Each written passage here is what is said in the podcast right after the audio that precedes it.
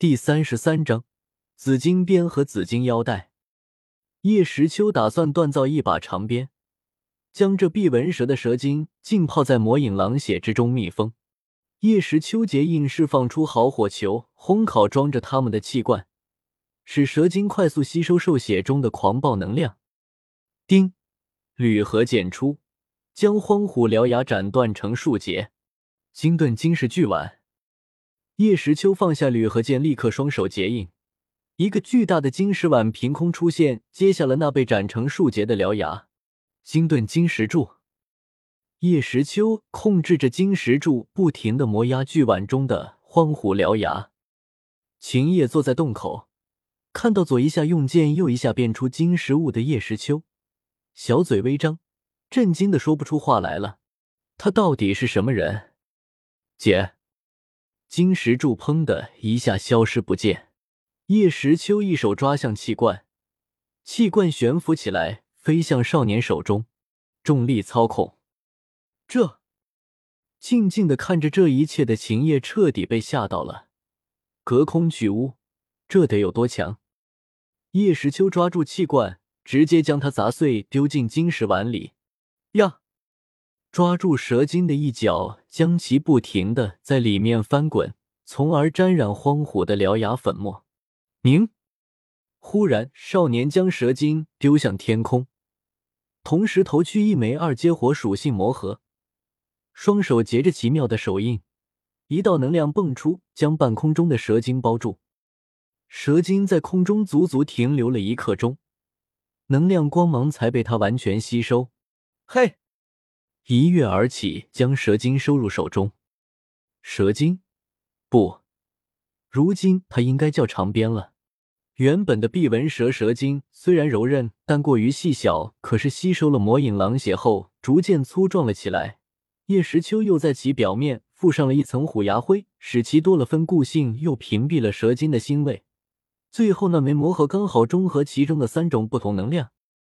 看着手中的长鞭，足足有六七米，原本碧绿色的经脉，在附上荒虎獠牙的粉末后，通体雪白，更加坚固，却又不失轻柔。嗯，还有这个。叶时秋将那枚鸡蛋大小的浓缩晶石分成二十四个圆环。将其套在长鞭上，使其固定，彻底凝附在其上。你完成了吗？女子清冷的声音响起。啊，差不多了，就差和柄手了。不过我还没想好用什么做这长鞭的把手，而且它太长了，用着不方便。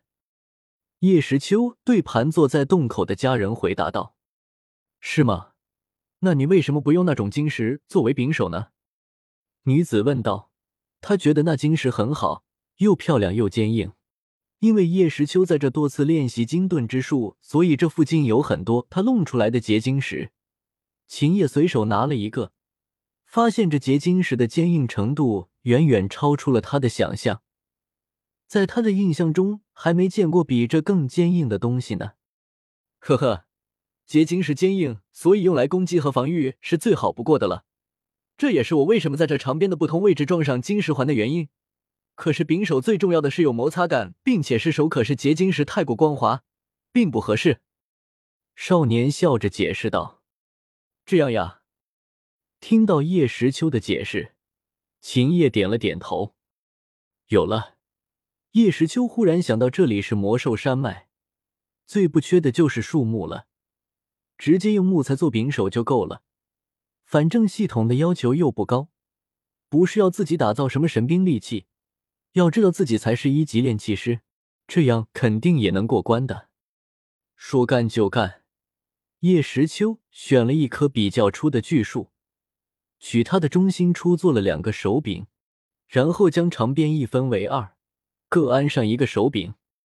丁，任务完成，奖励 A 级宠物召唤卡一张，三万金币，奖励已发放系统空间，下次任务将于七天后发布。请宿主耐心等待。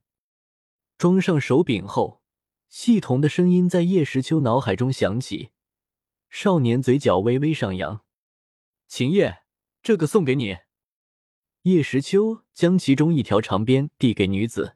“啊，你说送给我？”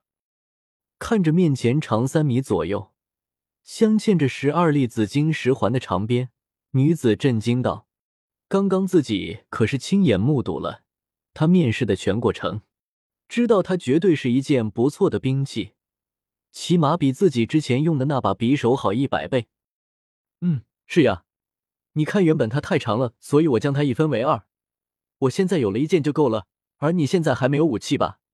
有了它。”你自己也可以安心点吧，叶时秋说道。谢谢。他叫什么名字？